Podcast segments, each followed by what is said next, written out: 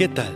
Bienvenidos una vez más al devocional con el pastor Gerson González, donde día a día nos acercamos a las escrituras para conocer y experimentar el poder del Evangelio. Deseamos que seas grandemente bendecido mientras escuchamos la palabra de Dios, porque la palabra de Dios no está presa. Comenzamos. El Señor sea contigo en esta mañana, tarde o noche, dependiendo la hora a la que tú estás escuchando este podcast. Pero vamos a pensar esta, en esta hora en las palabras de William Bryce. Ensancha mi corazón para que puedas morar en él. Señor Jesús, tu obra es dar a conocer el nombre del Padre entre los pobres pecadores y estar en ellos. Ahora, Señor, soy un pobre pecador dame a conocer el nombre del Padre. Señor, dame a conocer el nombre del Padre. Tengo un corazón pobre, sin siquiera espacio suficiente para ti en mi alma. Oh, ensánchalo para ti, para que ahora me des a conocer el nombre de tu Padre, para que el amor con el cual tu Padre te ha amado pueda estar también en mí y yo en ti. Amén.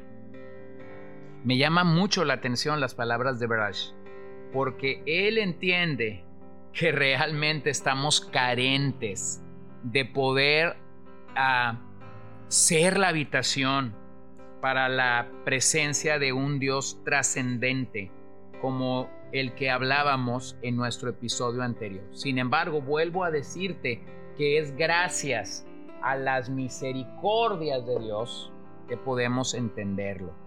Así que vamos a llegar a considerar esta mañana, hemos dicho que el Salmo nos llama a alabar a Dios, luego nos da razones suficientes para entender la trascendencia de Dios y finalmente, cuando llegamos al verso 7 y 9, nos habla de la inmanencia de Dios. Escucha lo que dice. Él levanta al pobre del polvo y al necesitado saca del muladar para sentarlos con príncipes, con los príncipes de su pueblo. Hace habitar en casa a la mujer estéril, gozosa de ser madre de hijos. Aleluya. Bueno, entendemos por inmanencia que la presencia y la actividad de Dios en la creación y en la historia humana es una realidad. Cuando vemos el devenir histórico de nuestra raza, de nuestra sociedad, nos damos cuenta verdaderamente del valor de la encarnación. Él tuvo que venir. Él tuvo que venir. Gloria a Dios por eso. Gloria a Dios por eso, que la Biblia nos sigue comunicando que Dios tuvo que tomar forma humana y entonces poder rescatarnos. El salmista pareciera ser que hace suyas las palabras de Ana mientras oraba en el templo. Cuando dice primer libro de Samuel 2.8, Él levanta del polvo al pobre y del muladar exalta al menesteroso, para hacerle sentarse con príncipes y heredar un sitio de honor. Porque de Jehová son las columnas de la tierra, y Él afirmó sobre ellas el mundo. Pero habría en la posteridad habría un cántico que superaría al de Ana en el templo. Nos referimos al Magnificat de María. Todo esto nos deja claro que Dios usa las cosas pequeñas para hacer cosas portentosas en la vida. Escucha Lucas 1:46 en adelante. Entonces María dijo, engrandece mi alma al Señor y mi espíritu se regocija en el Dios mi Salvador, porque he mirado la bajeza de su sierva. Pues he aquí, desde ahora me dirán bienaventurada todas las generaciones, porque me ha hecho grandes cosas el poderoso, santo es su nombre. Y su misericordia es de generación en generación a los que le temen. Hizo proezas, hizo proezas con su brazo esparció a los soberbios en el pensamiento de sus corazones, quitó de los tronos a los poderosos y exaltó a los humildes, A los hambrientos colmó de bienes y a los ricos envió vacíos.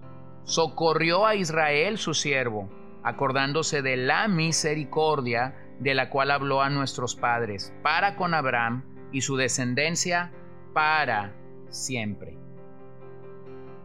Ahora piensa en esto.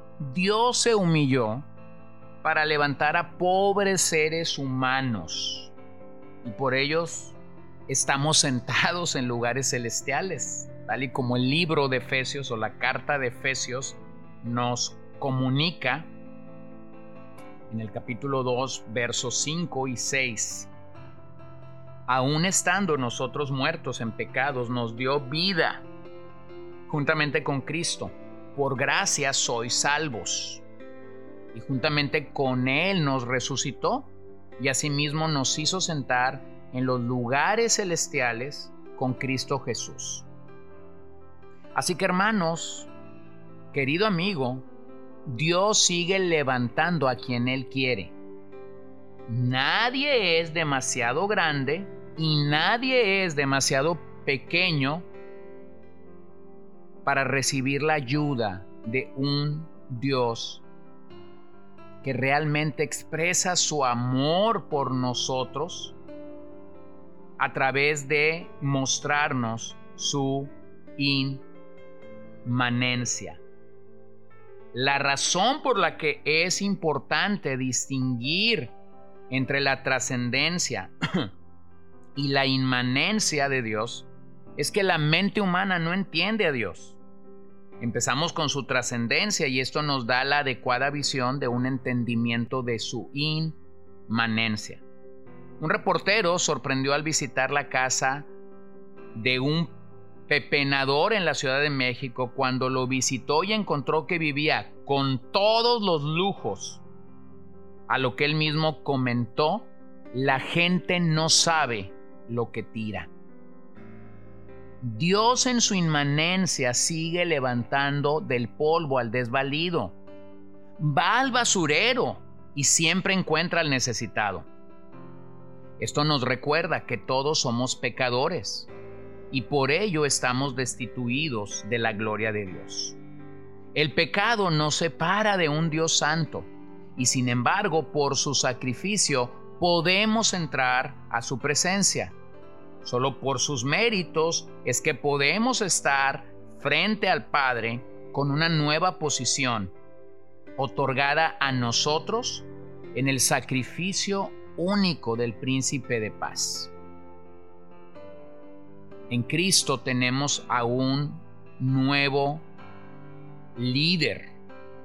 Tenemos una nueva identidad, tenemos un nuevo valor. Somos hijos de Dios.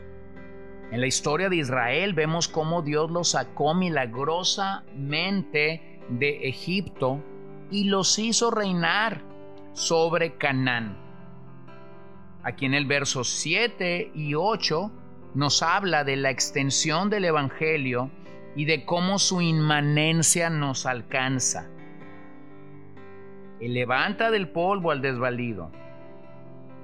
Él hace que la estéril pueda tener el gozo de ser llamada madre.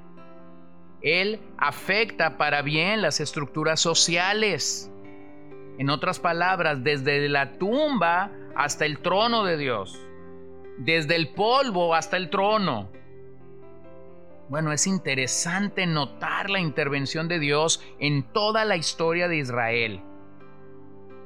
En toda la historia de Israel tú ves mujeres estériles y principalmente tú ves que las esposas de los patriarcas fueron estériles.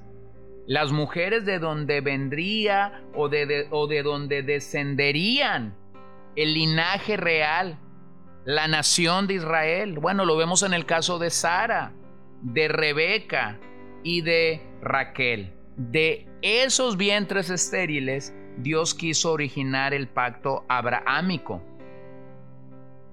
es así que cuando el salmista se refiere a Ana, tiene razón, puesto que Ana es una mujer sin niños, no tenía una posición firme en la casa de su marido.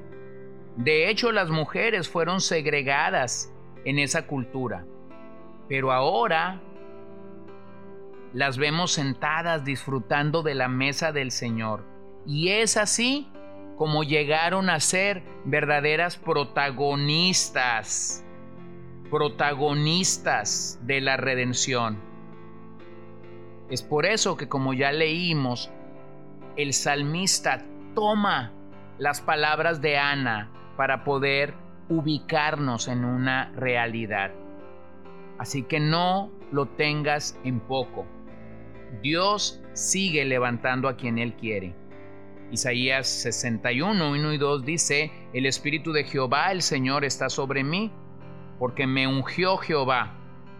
Me ha enviado a predicar buenas nuevas a los abatidos, a vendar a los quebrantados de corazón, a publicar libertad a los cautivos y a los presos apertura de la cárcel, a proclamar el año de la buena voluntad de Jehová y el día de venganza del Dios nuestro a consolar a todos los enlutados. Y también lo vemos en Proverbios 22.2. El rico y el pobre se encuentran. A ambos los hizo Jehová. Salmo 72, 12 y 13. Porque él librará al menesteroso que clamare, y al afligido que no tuviere quien, los, quien le socorra tendrá misericordia del pobre y del menesteroso y salvará a la vida de los pobres. Dios sigue salvando y teniendo compasión de pecadores y salvando a aquellos que son pobres en espíritu. Así que hermano, gózate si tú has sido salvo.